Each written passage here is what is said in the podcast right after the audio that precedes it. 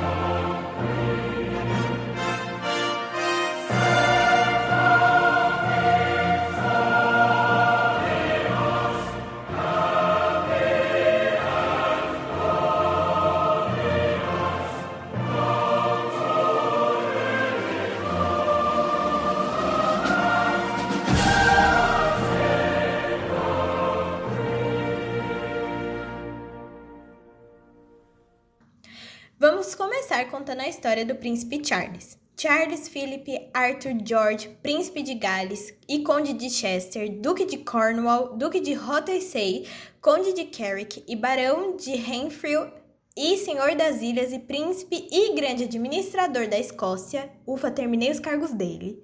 Nasceu em 14 de novembro de 1948 no Palácio de Buckingham, em Londres, na Inglaterra. Ele é o herdeiro do trono britânico por ser o filho mais velho do casal Elizabeth II, a atual rainha da Grã-Bretanha, e o Philip, duque de Edimburgo. Ele teve uma infância normal, né? Ele estudava até um certo tempo dentro do palácio, mas em 1967 ele foi para o colégio interno para garotos do Trinity College, em Cambridge. Para os fãs de The Crown, o episódio 9 da segunda temporada mostra como foi o tempo do Charles lá no colégio. Não foi nada fácil, já que era uma realidade totalmente diferente da que ele vivia. E lá não tratavam ele com tanta importância, né? Já que, tipo, tem vários nobres e, tipo, ru. Vale lembrar que esse colégio foi a casa de muitos anos do Duque de Edimburgo, Philip, ou seja, o seu pai. Ele foi para lá porque o Philip sonhava com esse momento, né? Sim.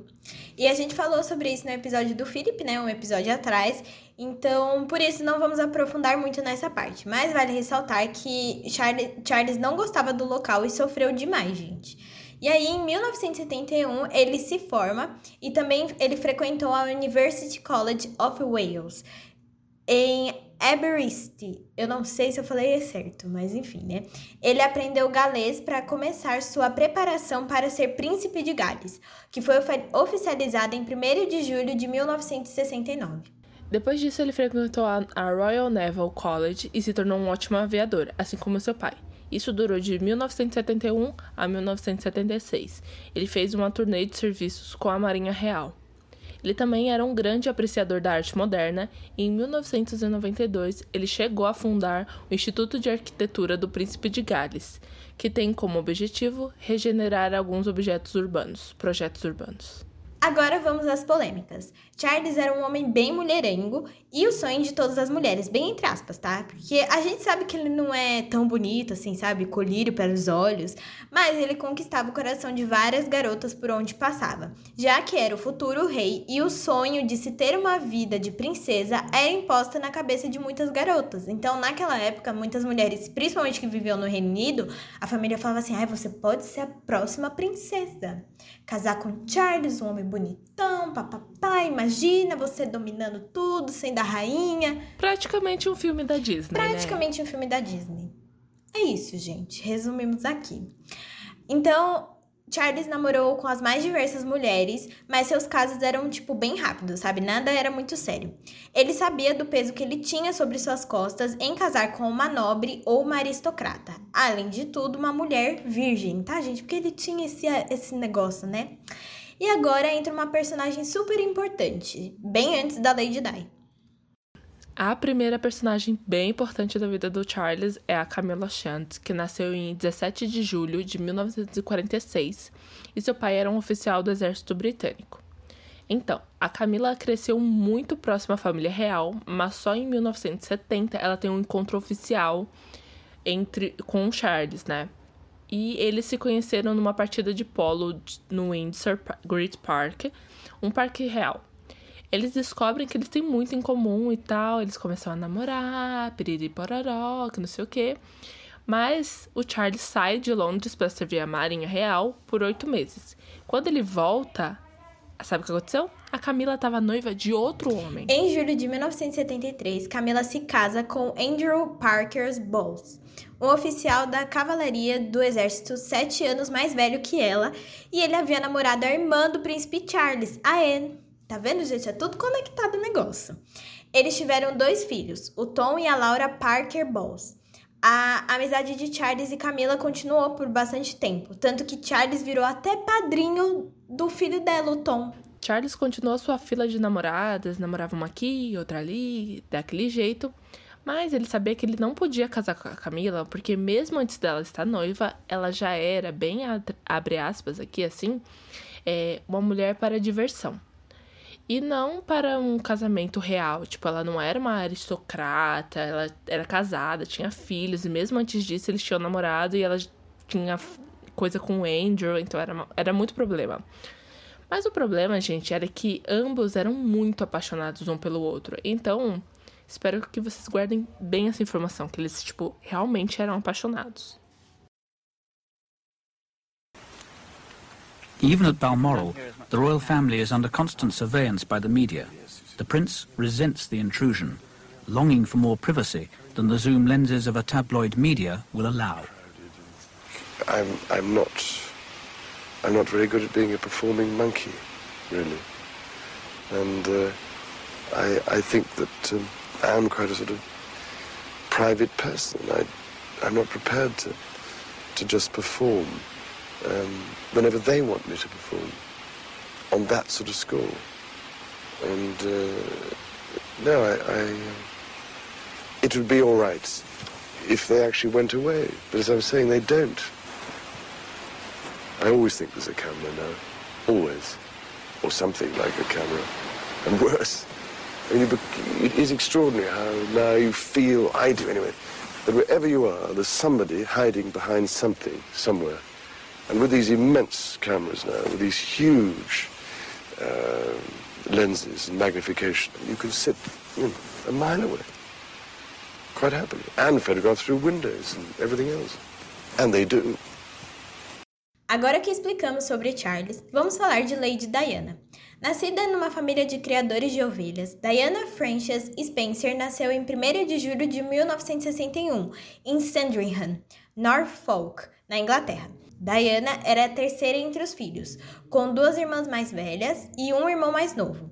Os Spencers não eram da realeza, mas ela é, tipo, a família dela era aristocrata e tinha uma boa relação com George Washington, antigo presidente dos Estados Unidos, e até mesmo Winston Churchill. Lembra dele, o primeiro-ministro da Inglaterra? Ele também era um Spencer. Os estudiosos afirmam que a família da Lady Di era bem moderna, sabe, com relação aos pensamentos. A família dela tinha um contato com a família real bem forte, porque ela nasceu no palácio de Sandringham e os Spencer sempre alugavam a casa da família real. Inteligente, divertida, bonita e com espírito aventureiro, Diana teve que assumir um papel bem maternal depois que sua mãe foi embora com outro homem. Então ela deixou tipo o pai dela sozinho e quem pegou o, o papel como mãe foi a Lady Di. O pai de Diana cai em depressão e ela se sente isolada pela falta do carinho dos pais dela. As duas irmãs mais velhas, né, nessa época, estavam no internato, então ela acabou tomando as rédeas da casa muito nova. A Lady Di amava dançar balé, mas ela se encontrou mesmo no sapateado, porque ela era muito alta para dança clássica, né? Tá, mas vocês devem estar se perguntando, quando Charles e elas finalmente se conhecem? Bom, vamos pular para 1977. Lembra que a gente falou que o Charles era bem mulherengo? Pois então, ele namorou a Sarah Spencer, a irmã mais velha da Diana. O namoro foi bem, foi bem breve, assim, e com essa proximidade com a Lady Di, que tinha apenas 16 anos, ele já estava na casa dos 30, ele fica encantado com a beleza dela e o charme que ela tem, né? Porque ela é essa pessoa espirituosa. Sim, mas aí foi só em 1980, ele com 31 anos e ela com 18, que os pombinhos começaram a namorar. O namoro foi bem breve e eles tiveram encontros formais poucas vezes. Para vocês terem uma noção, eles nem ficavam sozinhos no mesmo recinto, tá? Mas agora vamos situar vocês no cenário da Inglaterra. Lembra que no episódio 3 da Princesa Margaret a gente falou que a coroa lidou lá nos anos 70 com a população bem revoltada e raivosa sobre eles? Bom, a verdade é que esse sentimento se aflorou ainda mais anos mais tarde e estava mais forte durante os anos 80 a população não via mais a família real como semideuses, né? Aí começou a questionar a monarquia e achavam eles inadequados, antiquados e chegavam até desprezo mesmo. Mas aí vocês perguntam, qual o melhor remédio para uma revolta? Eu lhes respondo, gente: o casamento. Assim que surgiram suspeitas de que a nova namorada do Charles era Lady Di, a imprensa surtou e junto com eles a população. Diana trabalhava em uma creche na época e a sua primeira foto pública estampou no The Sun. Nela, ela segurava duas crianças e a luz do sol batia pelas suas pernas. Ela estava usando uma calça de tecido super fino e juntando o tecido fino e a luz do sol, né? O tecido fez com que as suas pernas ficassem meio que à mostra, né? Então ficou tipo transparente. E aí, gente, foi uma polêmica essa foto. A polêmica foi grande mesmo, porque a foto explodiu no, na capa dos jornais, revista da época, tava em todo canto. E a Diana virou o novo alvo da, da mídia, da população. Lembra que a gente falou do casamento? Pois então, meus caros amigos, no dia 6 de fevereiro de 1981, o Charles pede a Diana em casamento. E dizem as, as más línguas que sabe onde aconteceu esse pedido? Lá no jardim da casa da Camila, a ex-namorada do Charles, lembra? Depois disso, a notícia explodiu nos tabloides da época em 24 de fevereiro. Algumas pessoas próximas à princesa afirmam que o Charles sentiu que o casamento era algo arranjado. A real é que todos achavam que ela estava muito apaixonada por ele, mas ele não. Mas antes de falarmos do casamento, a gente precisa falar sobre outras polêmicas. A primeira é que a Lady Di virou um ícone da moda e todos os salões agora arranjavam um jeito de copiar o seu corte de cabelo. Porque, gente, as mulheres estavam enlouquecidas. Lembra aquela vez que a gente falou no episódio da Margaret que invadiram o quarto dela para saber que esmalte ela estava usando? Foi tipo esse surto. Não importa onde Lady Di andasse, sempre tinha mil fotógrafos de um lado e outros mil admiradores do outro. Agora vamos para a parte pesada. Seu vestido foi feito no maior segredo possível e fizeram o máximo para não descobrirem de que tecido era feito e até mesmo como seria a costura.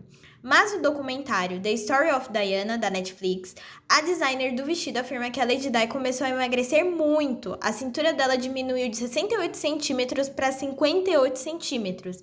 Isso fez com que ela ajustasse o vestido diversas vezes durante esse tempo. A designer ainda afirma que ela amadureceu em semanas, perdendo alguns traços jovens que ela ainda carregava. E em 29 de julho de 1981, o mundo parou para ver o casamento da Lady Di e do príncipe Charles.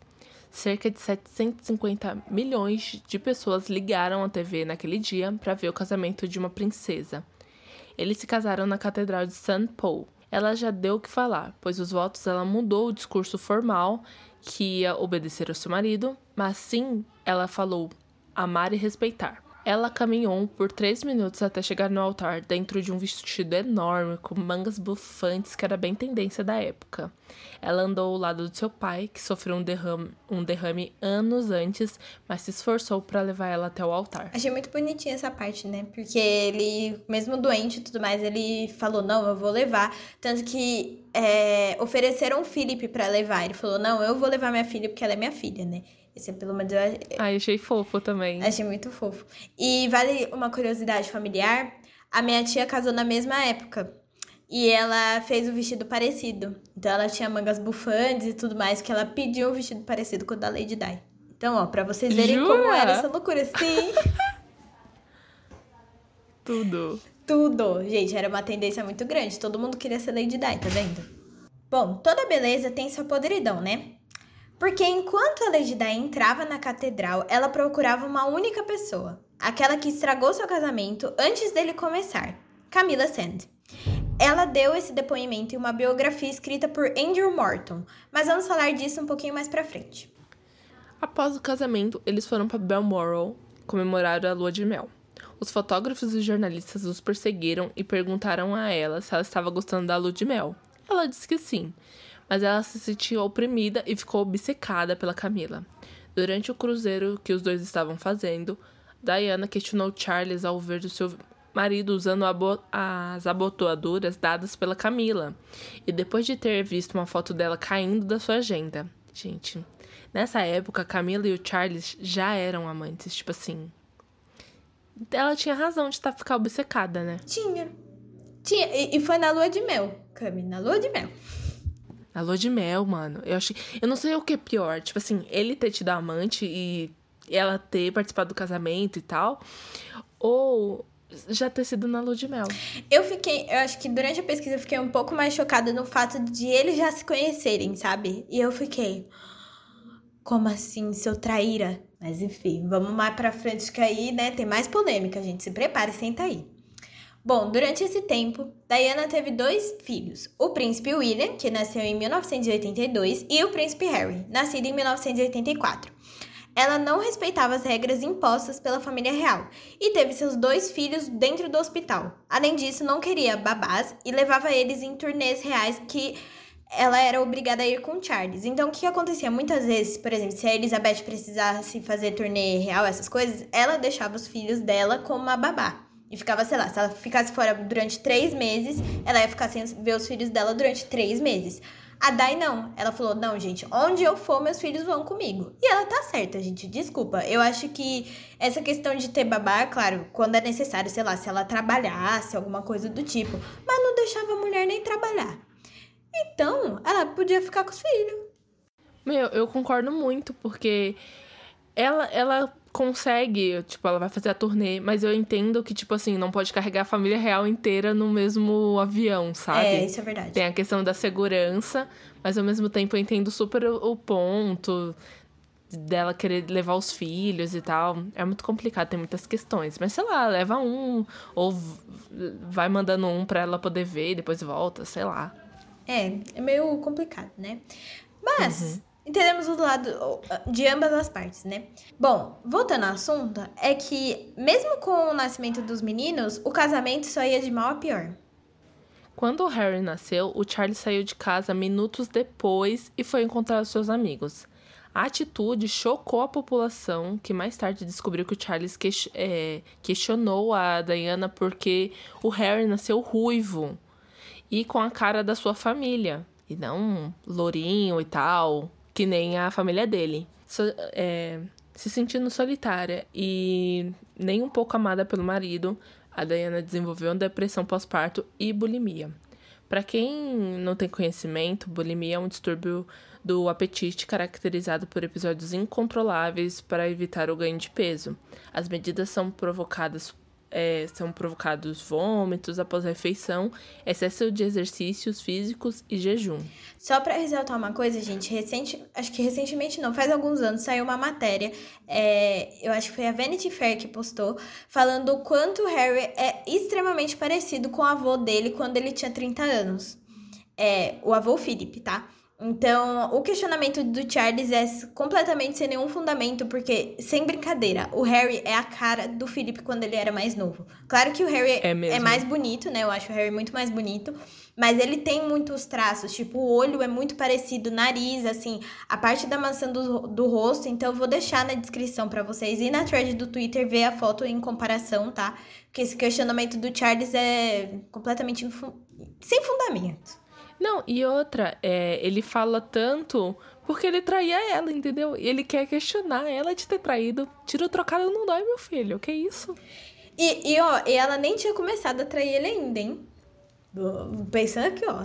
É. E ele já tava o quê? A rodo. Antes dele se casar, ele já tava lá, ó. Nossa, que cretino. Bom, com esse caso de bulimia, né, a Diana começou a aparecer nos locais bem magra. Mas mesmo assim, ela não deixou a peteca cair e resolveu usar a sua exposição na mídia a seu favor.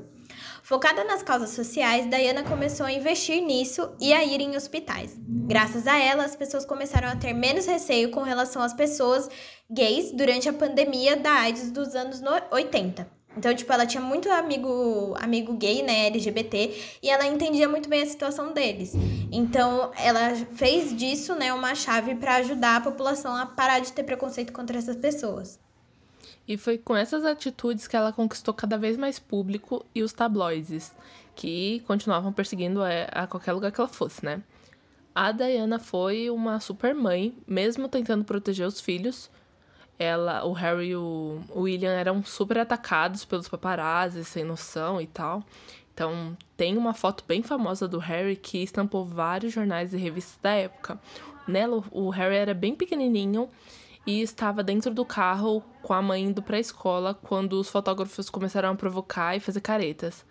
O Harry fica em pé e mostra línguas para os paparazzis. A bomba dessa foto, né, ela foi usada para dizer que o Harry era muito mal educado e distorceram toda a situação que não tinha nada da, que aconteceu, que eles contaram, entendeu? Parece que o menino só estava sendo mal educado, mas na verdade eles estavam provocando a, a, criança. E na verdade eu acho que eles usaram isso para dizer, tá vendo? Ele é educado pela mãe e não tem uma babá e por isso ele é a pessoa mais mal educada do mundo. Gente, tinham provocado Nossa, o menino. Esse, esse é o argumento mais burguês que eu já ouvi na minha vida. Ai, gente. Mas então, foi aí que a Diana descobriu que seu maior vilão não era a família real, e sim os paparazzis e jornais que esperavam qualquer escorregão dela para noticiar.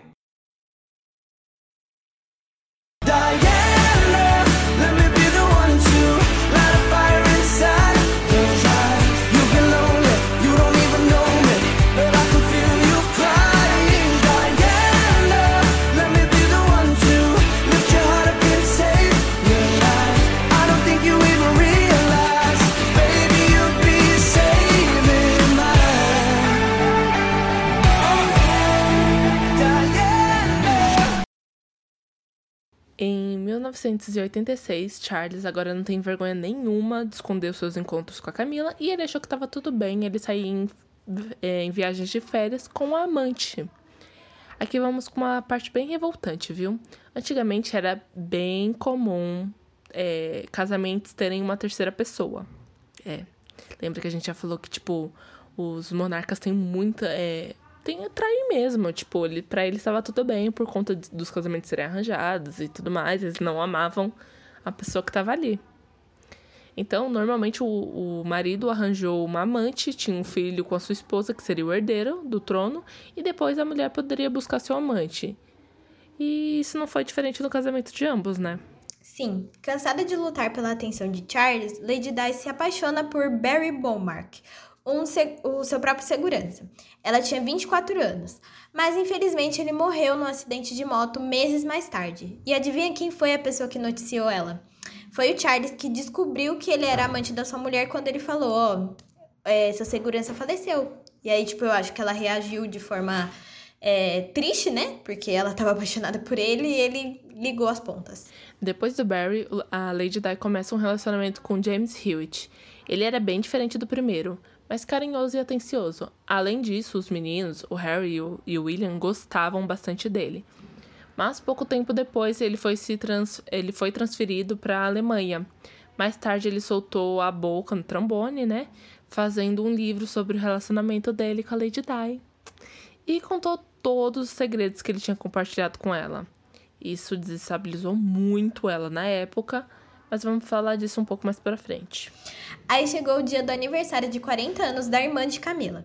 Lady Di e Charles foram convidados. Ela então decidiu confrontar a Camila ao dizer que sabia de tudo sobre os dois. A discussão foi uma grande cena, então jornais e revistas que estavam cobrindo a festa soltaram todas as suas capas no dia seguinte, falando que o, o casamento estava na estava por um fio e o sonho de, um, de uma princesa tinha acabado. Sabe aquela toda aquela farinha toda, sabe? Ai, eu, eu fico passada, que, tipo, eles estavam esperando muito, tipo, a desgraça da vida uhum. dessa mulher pra, pra fazer festa. Mano, é, é ser muito cuzão. E falando nisso, uma coisa interessante é que o documentário em que inspiramos nosso roteiro, o The Story of Diana, da Netflix, fala muito sobre a forma que a mídia ficou em cima dela e com as atitudes dela foram afetadas pela forma que o jornalismo e o entretenimento falavam. E aí vem um absurdo, né? Porque a mídia estava viciada em falar sobre a família real. E sabe por quê? Porque as pessoas compravam muito mais revistas e jornais. Principalmente quando a, a Diana estava na, na capa. Então ela virou alvo da vez mesmo. E tipo assim, a gente vai falar dela mesmo que seja inventando as histórias pra poder vender. Exato. De tão viciados, alguns repórteres pagavam espiões para entrarem no palácio e passarem informações confidenciais. O ápice foi quando grampearam os telefones do palácio e algumas coisas foram descobertas. Mano, não tinha mesmo segurança nessa merda, né? Eu tô passada. Não tinha. O cara invade lá o quarto da, da rainha, grampeia os telefones, puta merda. Nada funciona nesse castelo. Nada. Well, it gave everybody a wonderful new label. It's Diana's unstable and Diana's um, mentally imbalanced. And unfortunately, that seems to have stuck on and off over the years. According to press reports, it was suggested that it was around this time things became so difficult that you actually tried to injure yourself. Mm. Is that true? Mm. When no one listens to you, or you feel no one's listening to you, all sorts of things start to happen. For instance, you have so much pain inside yourself that you try and hurt yourself on the outside because you want help but it's the wrong help you're asking for. People see it as crying wolf or attention seeking, and they think because you're in the media all the time, you've got enough attention, inverted commas. But I was actually crying out because I wanted to get better in order to go forward and continue my duty and my role as wife, mother, Princess of Wales. So, I, uh, yes, I did inflict upon myself. I didn't like myself. I was ashamed that I couldn't cope with the pressures. What did you actually do? Well, I just hurt my arms and my legs. And I work in environments now where I see women doing similar things, and I'm able to understand completely where they're coming from. Antes de falarmos sobre o grampeamento, que é um absurdo, né? Precisamos falar é, de algo que estava acontecendo em paralelo. Lembra quando falamos alguns minutos atrás que a Diana confrontou a Camila sobre o adultério? Pois é, cansada de tudo isso, ela queria colocar a boca no trombone e explicar que, tudo o que estava acontecendo, mas não sabia como fazer isso, pois ela não confiava em ninguém, né? Até a chegada do Andrew Morton. Andrew já estava produzindo uma biografia da Lady Di, mas não contava que ela mesma iria querer conversar com ele e passar todas as infor informações confiáveis. O projeto começou a surgir aí. Nessa época era altamente secreto e quase ninguém sabia. Só as pessoas de confiança da Lady Di. Inclusive o Charles não sabia de nada. Obviamente, né? Porque tá, ela tava metendo pau na família dele e nele. Só que aí a bomba estourou. E isso aconteceu quando eles foram viajar juntos para resolver algumas questões. E o mordomo da casa é, recebeu o primeiro trecho do livro e deu pro Charles. Emputecido, Charlie surta porque viu que sua mulher tinha acabado de fazer. Ai, a vingança é doce, né? Eu amo. No mesmo dia, a capa dos jornais estampavam que Lady Di havia tentado suicídio exatas cinco vezes. Além disso, contou com, sobre sua bulimia, o caso da Camila com Charles e sobre sua depressão pós-parto. Tudo explodiu no palácio mas o que eles não esperavam é que a população ficaria do lado dela, da Diana, e ainda de forma muito mais solidária. Mas a questão é que, mesmo com o apoio da população britânica, Lady Di foi vítima de novo da mídia.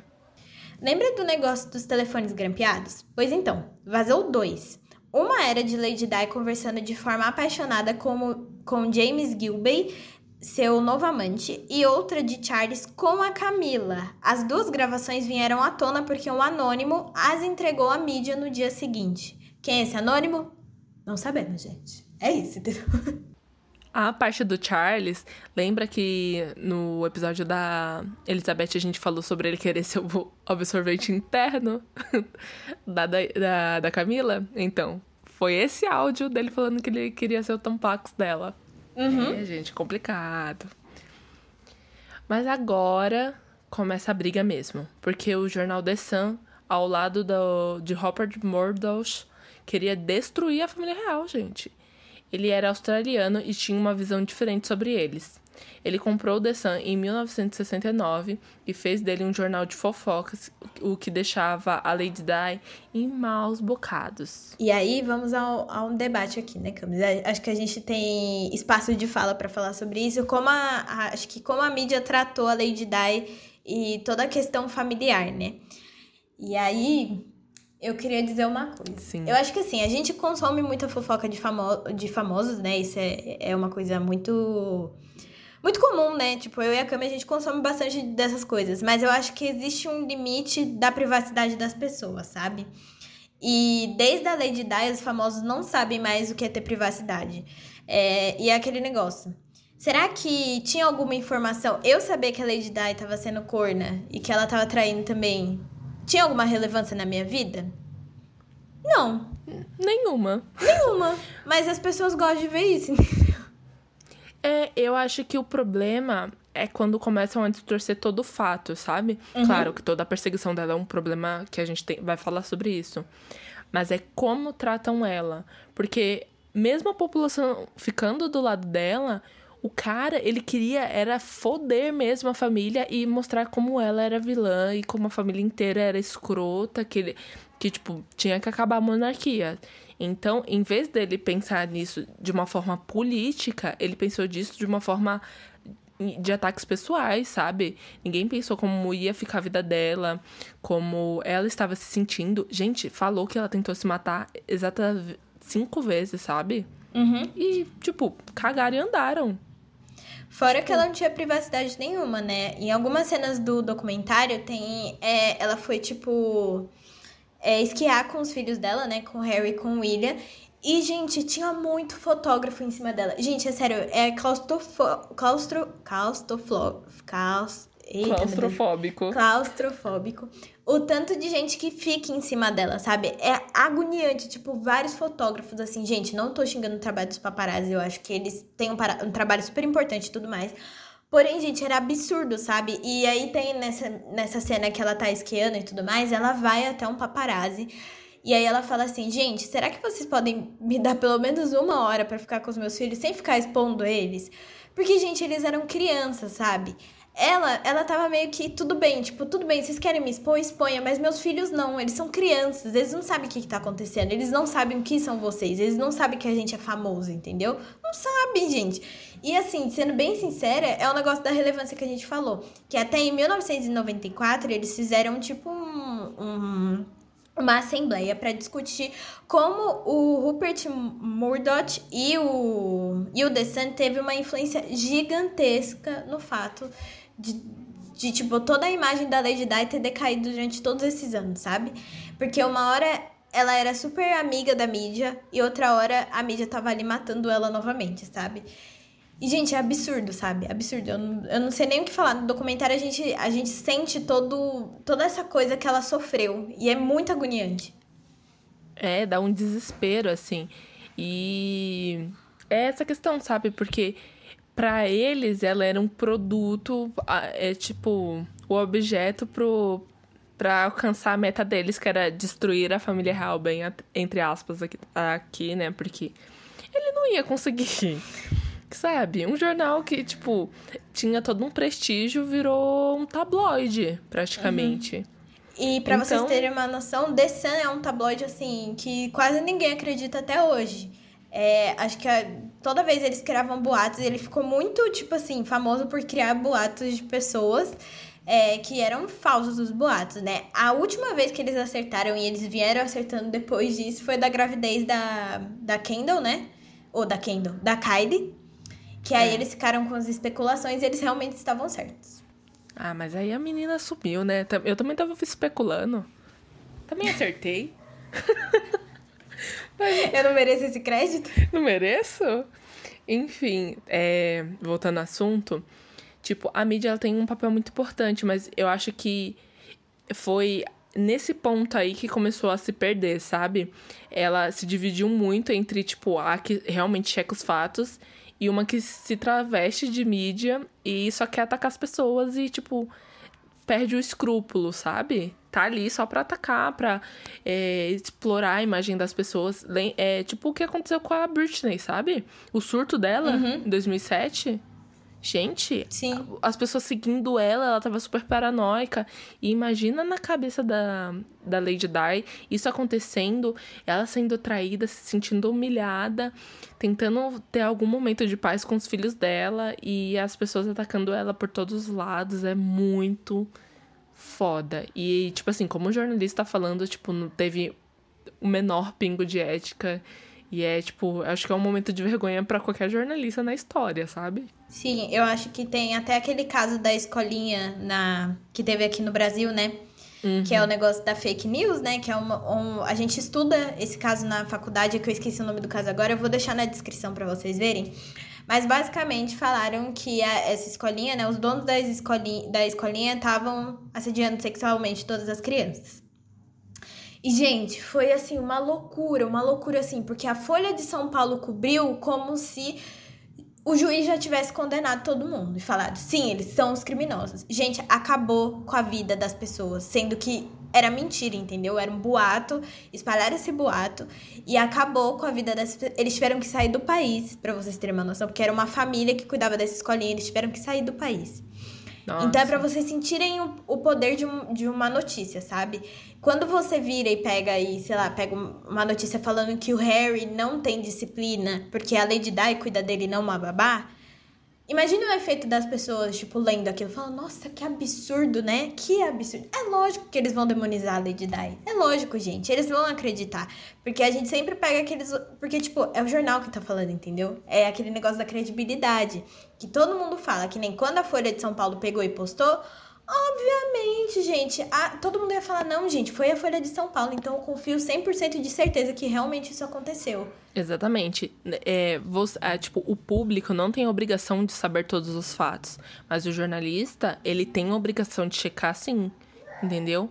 Então, quando um jornal que o The Sun, por exemplo, antes dele virar esse tabloide, ele era um jornal, sabe? Então as pessoas acreditavam até certo momento e depois perde a credibilidade.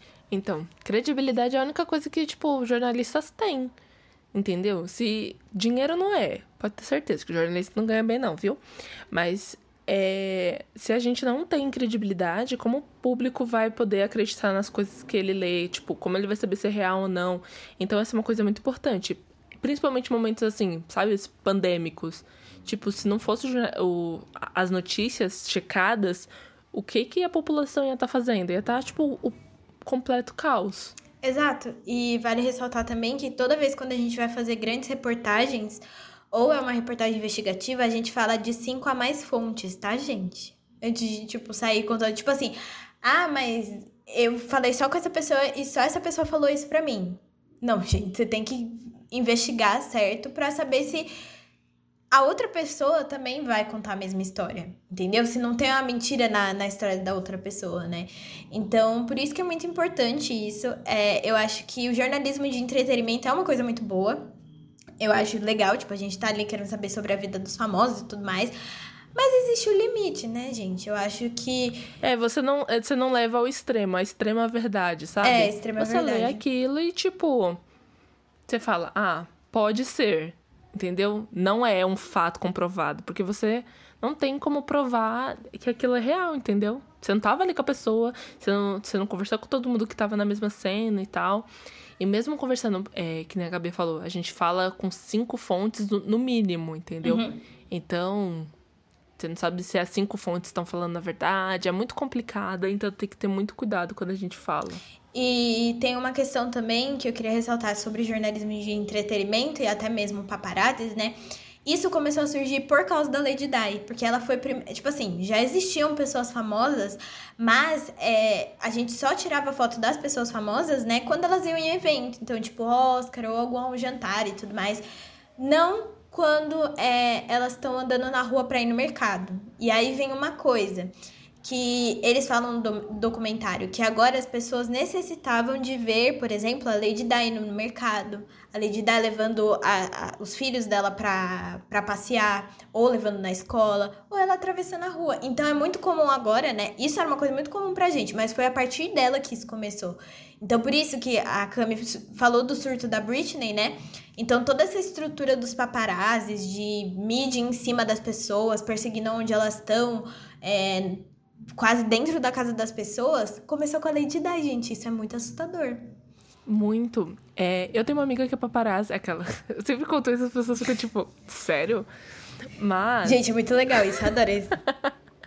então, a minha amiga minha, que ela é paparazzi, e ela mora na Argentina e tal. E ela tem uma consciência completamente diferente das, tipo, desses mesmos paparazzi que atuaram antes, assim, é, anos 80, 90, 2007, o começo dos anos 2000, então era uma loucura, porque você não tinha nenhum ponto de ética, mesmo com a tragédia que aconteceu com a Lady Di, você tem um, uma perca muito grande da ética, que você começa a, a ter de novo a partir do surto da, da Britney, sabe? Então é muito complicado. Uhum. Ela mesma, ela tenta não ser evasiva se, se tem criança, porque é muito complicado você tirar foto de criança, sabe? Porque tem toda uma questão uhum. de ética.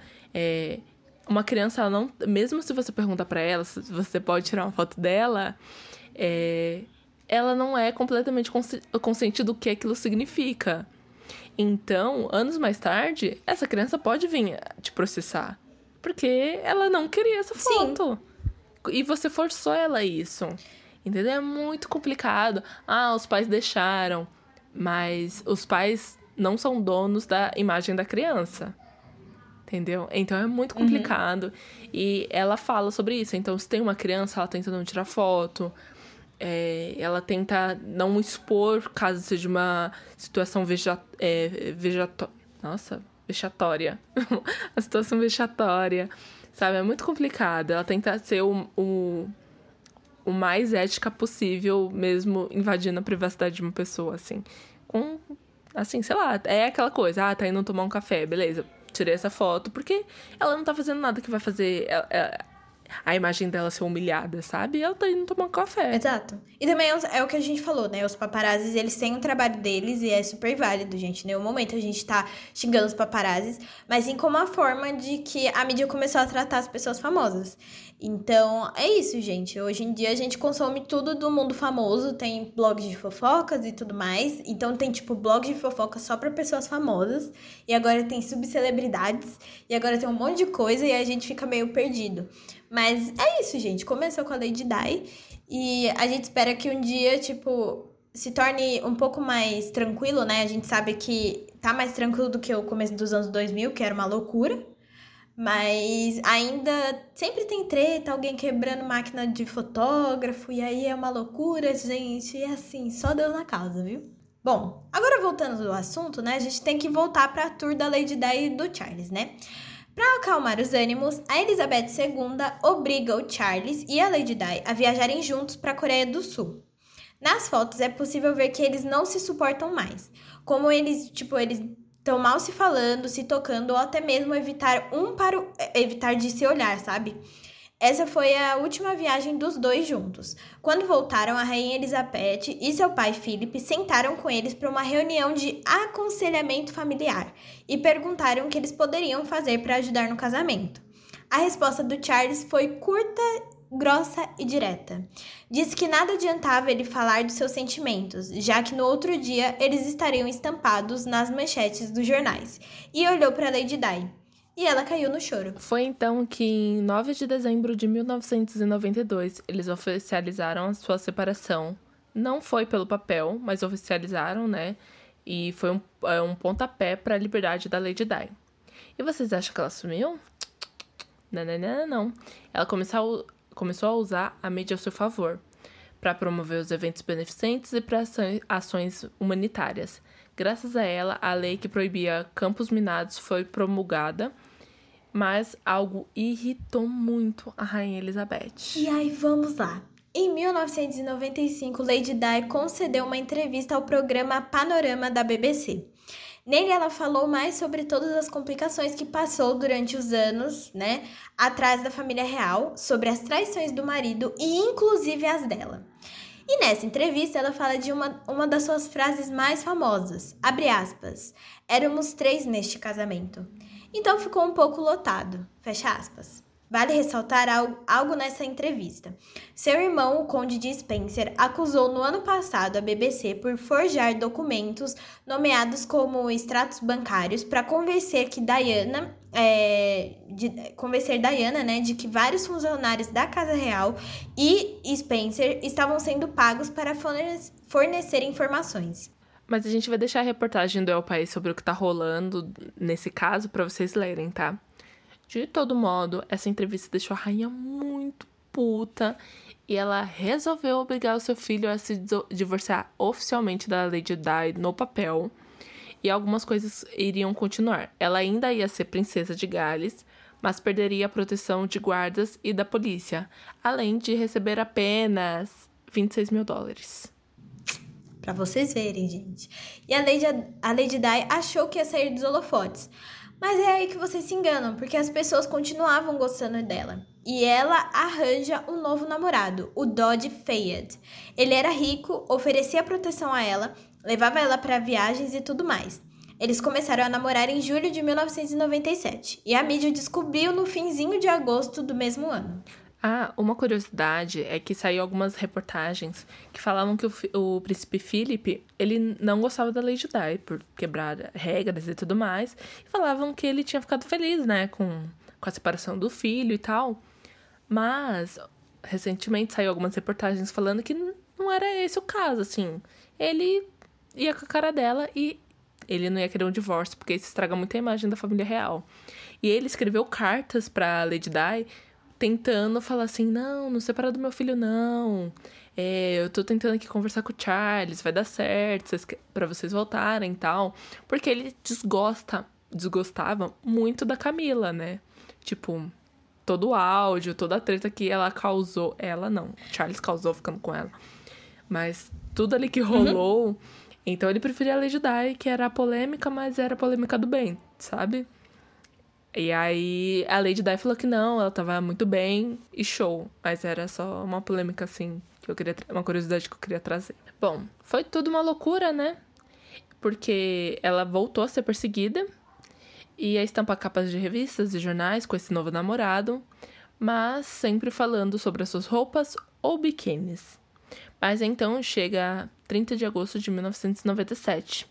Lady Di está em Paris com seu atual namorado eles saem para jantar à noite e o Dodd havia arrumado um jeito de despistar os paparazzis, mas eles eram muito mais espertos.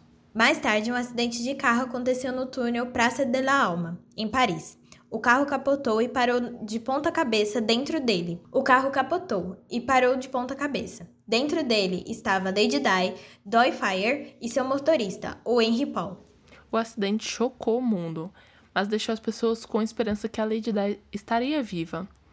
Mas, mais tarde, a Associação de Imprensa da Grã-Bretanha oficializou a morte da Lady Di. Lady Di morreu aos 36 anos e deixou uma legião de pessoas tristes, incluindo seus filhos. Nós não vamos falar da teoria sobre a morte da Lady Di ter sido provocada pela rainha aqui, assim no nosso Instagram, onde soltamos o IGTV junto com o episódio.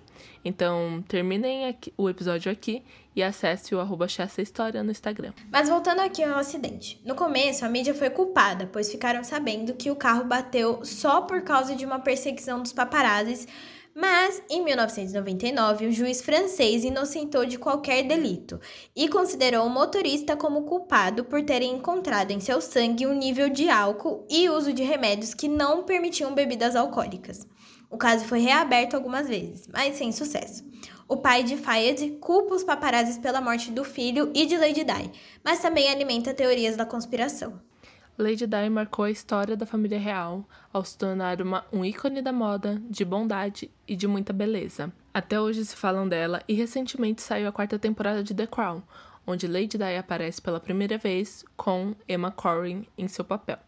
O negócio deu muito o que falar, onde até o príncipe Charles está processando a Netflix por mentiras contadas na história. Gente, essa treta deu uma treta muito grande, porque os amigos dele falaram: não, você tem que processar a Netflix, porque isso é um absurdo. Aí sabe que os produtores responderam? Eu sinto muito que a família real não saiba que The Crown é uma ficção.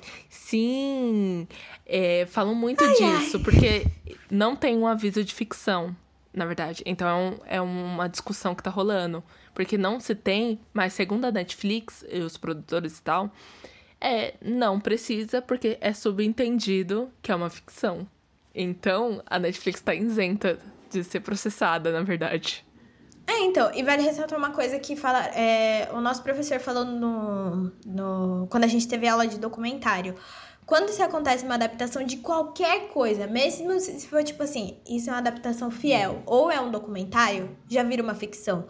Porque o que? Você está fazendo um corte de uma determinada realidade. Então, por exemplo, se eu faço um, um documentário sobre a Lady Di, eu vou pegar, por exemplo, o irmão dela para falar e a tia dela. Só um exemplo assim. Aí a gente vai e faz um corte, porque a gente tá trazendo pessoas que eram próximas à Lady Di para comentar sobre isso, entende? Então você, a partir do momento que você corta uma parte para se falar de uma história, você cria uma ficção. E é isso que é o argumento da Netflix, gente. É óbvio que aquilo é uma ficção, porque tem, tem falas ali que, gente, é impossível eles estarem lá e saber o que, que eles falaram. Não, eles criam algumas situações e tem algumas que são baseadas em fatos reais. E sim, é uma ficção. Então, não sei por que, que o Charles tá tão incomodado. Ele tá incomodado que mostra que ele é cuzão. Apenas por isso. Ele é um Mas cuzão, aí, vamos fazer o quê? Vale ressaltar, Cami, que na época que saiu, acho que foi em 1994 também, ele lançou um documentário e ele confessou as traições. Tipo, ele fala no documentário, não, eu traí mesmo, que não sei do que. Então, filho, por que, que você tá tão incomodado? Você já confessou. É, ele, ele tá incomodado porque, tipo assim, a nova geração de pessoas, bem entre aspas falando, é, vê a mídia com outros olhos. Tipo, vê o que aconteceu com ela com outros olhos. Então, fica feio para ele e ele nunca vai assumir o trono. Brincadeira? Não sei. Mas, tipo, é, é muito diferente. Então fica muito feio para ele, né? É. Mas é isso, gente. Polêmica. Sempre, toda vez quando lança uma temporada nova de The Crown, tem essa briga. E aí vai ressaltar uma coisa. Esses dias o Harry, né, o príncipe Harry, fez um, um quadro com o James Corden, que apresenta o Late Late Show, que é um programa dos Estados Unidos. E por conta da pandemia, tipo, ele tinha o Carpool Karaokê, mas aí ele levou o Harry pra dar uma passeada por Los Angeles, porque ele tá morando lá. E eles foram, sabe naqueles é, caminhão. Tipo assim, é um ônibus que ele é aberto em cima, que é tipo o ônibus de turismo e tudo mais que o pessoal leva. E aí estavam os dois. Estavam é, os dois, e aí o, o James perguntou: Ah, o que, que você acha sobre The Crown? Aí ele falou assim: Olha, sendo bem sincero, eu assisto. Olha só que interessante, ele falou assim: eu assisto e eu prefiro muito mais The Crown do que qualquer outro documentário que é, trate a minha família como um monstro ou distorça qualquer acontecimento por teorias da conspiração. E eu tenho consciência de que The Crown é uma ficção. Aí eu, toma, Charles! É maturidade que fala, né? Consciência de, de classe. Maturidade, consciência de classe. É isso, Harry faz tudo. Eu vou deixar também é, na descrição. Infelizmente não tem legendado, tá bom? Então, para quem é fluente em inglês, é, também tem a opção da, do YouTube de colocar a legenda em inglês para facilitar também. Então, eu deixo na descrição para vocês assistirem. Mas, colegas, tem um truque. Se você for na, nas configurações lá, dá para você fazer a tradução automática da legenda. Não fica ah, tão é? fiel, mas tem essa opção. Então aí fica a dica, gente. Eu não sabia disso. Eu só lia no inglês mesmo, eu aproveitava para treinar. se, se, lascando. Me lascando. Inglês. Ai, gente, que absurdo. Mas enfim, gente, voltando aqui ao assunto e as adaptações para a família real. Esse ano a atriz Kristen Stewart, que fez a Bella, sabe? De Crepúsculo, vai para as telas interpretar a Lady Di. E ela, gente, tá impecável na caracterização. A gente vai deixar as fotos na descrição aqui do episódio, também na thread do Twitter para vocês verem, né? O filme vai se chamar Spencer e não tem data para lançamento ainda, mas já começou as gravações. Tá, mas aí a gente falou da Lady Di, do documentários e tudo mais. E o Charles, menina? Bom, ele continua sendo o primeiro na linha de sucessão para o trono e está com a Camila casadíssimo. Depois da morte da Lady Di, ele resolveu correr atrás da, da, do seu legítimo relacionamento com a Camila, que já estava até se aproximando do William, né? Tava ali fazendo a, a boa drasta e tal. No entanto, a rainha ela não aprovou o relacionamento e se recusa a ir no aniversário de 50 anos do próprio filho, pois a Camila estava lá. Em 1999, ele oficializa o relacionamento deles quando Charles dá uma festa para os 50 anos da irmã da Camila no Ritz Hotel. Eles saem de mãos dadas, aparecendo em público pela primeira vez. Mais tarde, os pombinhos viajam para a Grécia acompanhados de William e Harry. Em 2003, eles se mudam para Clarence House e a família deixa claro que o dinheiro da coroa não vai ser usado para decorar os, os, quartos de Camila. Gente, olha só. Nossa, isso é muito imaturo. Mano, complicado, né? É muito, e gente, tipo... Ó, e a gente achando que o Edward criando apelidos pra família real era imaturo. Os caras falam assim, ó, a gente decora a casa inteira menos o quarto da Camila. Como se ela não fosse dormir no quarto com o Charles, né? Tipo. Então, Cami, mas tem aquela questão, né, de que na família real cada um tem sua cama, né? Só quando eles iam é, ter relações, essas coisas, aí eles dormiam na mesma cama, mas cada um ficava numa cama, assim, tipo um quarto gigante, né? Aí ficava um no, no, numa cama e outro na outra. Bom, depois de toda essa saga aí de traições e tudo mais, finalmente, em fevereiro de 2005, Charles e Camila anunciam seu noivado. O casamento aconteceu no mesmo ano, em 8 de abril, com a, com a cerimônia civil e tal, com o príncipe William como padrinho. Ele foi padrinho do casamento do pai com a ex-amante, tá? Complicado. A rainha não foi pro casamento, né? Mas ela apareceu na recepção. Bom, como prometido, eles não tiraram o título da Lady Di como princesa de Gales e deram a Camila o título de Sua Alteza Real, a Duquesa de Cornualha. Ela não é princesa. Ela não é tá? princesa, gente. que Ela não é princesa. Ela, ela vai. Tipo assim, se o, o Charles é, virar rei, ela vira rainha. Uhum. Mas ela não é considerada princesa. Ela não tem esse título. Ela é Sua Alteza Real, a duquesa de Cornualha, mas ela não é princesa. Lady Di continuou com esse título. Por isso, Cami, que minha teoria Vou falar aqui da teoria do negócio da morte da Lady Di. Eu não acho que foi a, Lady, a Rainha Elizabeth que matou ela, não. Eu acho que foi o Charles. eu foi o Charles. Eu, olha, eu tenho minhas questões com isso. Eu, às vezes, acho que foi Charles. É porque, assim, tem uma cara de desespero aí nessa situação, né? Mas ele já tava tem. separado. Ele já tava queimado de qualquer forma. Mas mesmo assim, ele continua incomodado. Sabe, o negócio de The Crown já deixou ele incomodado. Ele é muito boy lixo, Cami. Ele é muito boy lixo. Eu tenho certeza que ele ficou incomodado, alguma coisa do tipo. Ai, gente, não sei, entendeu? Não sei. Talvez tenha... Ela aparecendo com aquele vestido preto maravilhoso no dia seguinte da, do divórcio dela. Linda, perfeita. Nunca errou, gente. Lady Di nunca errou. Se errou, passei pano. traiu, traiu. Tô passando pano porque foi ela que traiu. Exato. E vou continuar é, passando pano. E vale ressaltar uma coisa, gente. Em toda confusão, desde aquele negócio da Margaret, né, que a gente falou, sempre quando tem traição, a culpa é de quem? Da mulher. Ah, porque a mulher é vadia, vagabunda e etc. E o homem não é nada. Não é nada. Porque não, é o Charles, né? traiu todo mundo e quem recebe a, recebe a culpa, né, é a Camila. Tudo bem que a Camila não é uma ótima pessoa, tá? Mas assim, pelo amor de Deus. Exatamente, ela não fez nada sozinha, entendeu? É. E é aquela coisa, eu não sei se vocês notaram, mas a gente se referiu ele, a ele, se referem como a ele, como o garanhão, mulherengo. Aí, lá na época que a descobriram que a Lady Di também traiu ele, Gente, era de rapariga pra baixo, entendeu? É que não tem rapariga, né? Mas vocês entenderam o que eu quis dizer. não existe essa palavra lá no vocabulário deles, mas vocês entenderam. É, é que inglês é broxante, entendeu? Aí eu gosto mais de. Exato. Das ofensas brasileiras, assim, em português. Mas é isso, gente. A gente sabe que É completamente escroto. E ainda tem uma questão da construção do, do Charles, né? Porque ele tinha um amigo. Ele tinha um amigo próximo que falava: olha, você tem que pegar todas as mulheres do mundo. Porque quando você se casar, acabou o divertimento. Gente, eu tenho uma, uma confissão aqui. Eu tenho uma preguiça de macho que tira aquelas fotos de casamento como se ele estivesse acabando a vida dele, como se ele fosse ser preso pro corredor da morte. Tipo, ai, acabou a liberdade. E aí a, a mulher tá arrastando ele na foto, vestida de noiva, eu fico tipo. Gente. Gente. Por que? Se você não quer casar, não casa. É, velho. Eu não sei porquê. Eu acho que isso é uma. Acho que na nossa geração desprendeu um pouco, Cami. Pelo menos a nossa, assim, agora, né?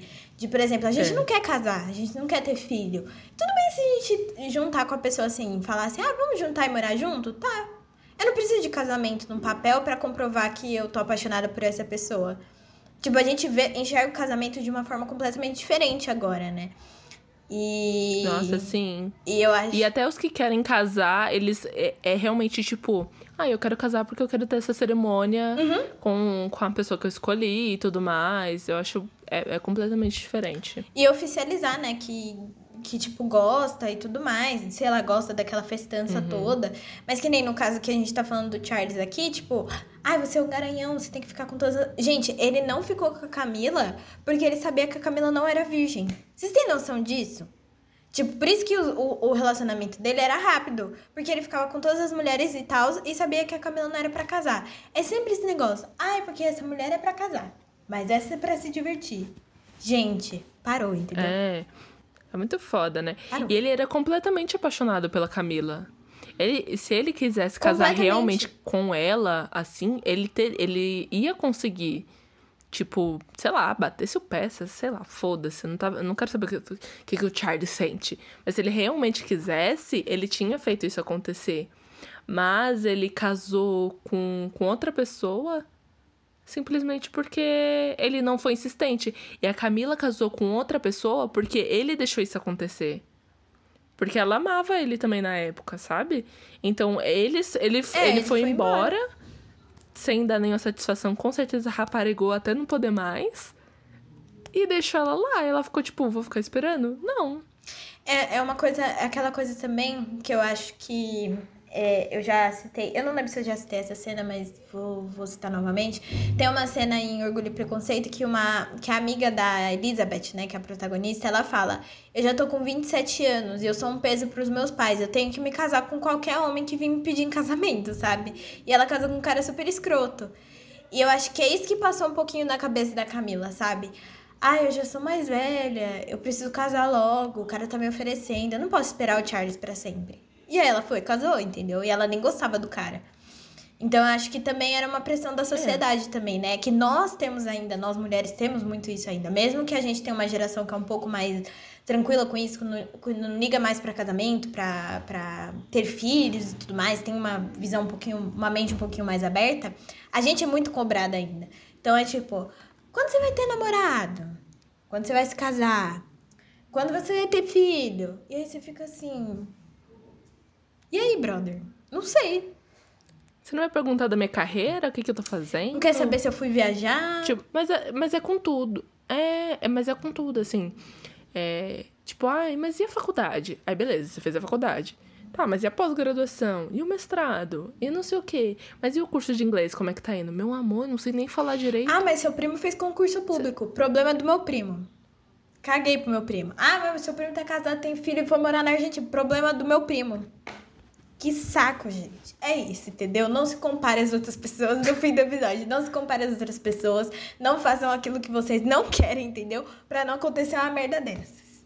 Fique, ficou muito lição do, do He-Man no final. Moral da história. Não se comparem. Aquelas frases motivacionais da Ana Maria Braga. A qualquer sinal, Ai, Gabi, você podia colocar aquela musiquinha, sabe? De mensagem motivacional eu ponho, eu ponho. no fundo. Aí, tanã, põe. Final da história. É isso, gente. Fica aí a dica pra vocês, entendeu? Não façam as coisas porque a sociedade pressiona vocês. Não se sintam obrigadas a nada. E é isso. Camila, você tem alguma indicação? Fiquem pro próximo episódio, entendeu? Maratonas antigos, fiquem pro próximo Porque quem será que a gente vai falar? E é isso. E por último, né, só para finalizar, ao meio de tantas confusões e de tanto ódio, Camila conseguiu se apaixonar por Charles. o meme do bebê, desculpa. Mesmo depois de ter enfrentado toda essa merda. Ela ficou com ele. Ela ficou com ele. Continua não sendo aceita na família real, mas continua sendo casada com Charles, esperando que ele se torne rei. Este podcast é produzido por Camila Rodrigues e Gabriela Almeida. A trilha sonora é O Hino da Grã-Bretanha. Para mais informações sobre o quadro Chá em Família, acesse nossas redes sociais, o arroba História. Se você quiser mandar um e-mail, mande o um e-mail para o chassahistoria.gmail.com. Até o próximo episódio. No próximo episódio... Feliz de um conto de fadas contemporâneo e o começo de um novo capítulo na história da coroa britânica. Desgastado, o regime monárquico ganha o charme renovado de William e Kate. Os dois formam um casal bonito, jovem e dos tempos atuais. A noiva, nascida em berço simples, sem qualquer parente na aristocracia, vai levar um pouco da Inglaterra comum para o Palácio de Buckingham. Uma fábula que se repete depois de mais de 350 anos, quando James, Duque de York, se casou com Anne Hyde, o historiador inglês afirma que a realeza se beneficiou com aquela união. Foi um tremendo sucesso. Anne Hyde trouxe à realeza uma nova espécie de determinação e bom senso. É Kate Middleton agora quem entra para a história. A britânica arrebatou o coração do príncipe herdeiro, o segundo na linha de sucessão ao trono, com os atributos que se espera de uma futura rainha a elegância e o estilo, o sorriso franco, a espontaneidade e principalmente a firmeza. Imitada por milhares de jovens, perseguida pelos paparazzi, Catherine Middleton produz continuamente notícia. Mas para o alívio da família real, não se envolveu em escândalos, observa o editor de um jornal inglês. Nunca deu vexame em público. Nós nunca a vimos sair de uma balada sem que estivesse exibindo a maior elegância, mesmo que fosse às três horas da madrugada. Perfeita para o papel de nova princesinha dos súditos, Kate soube se conduzir e não aceitou provocações.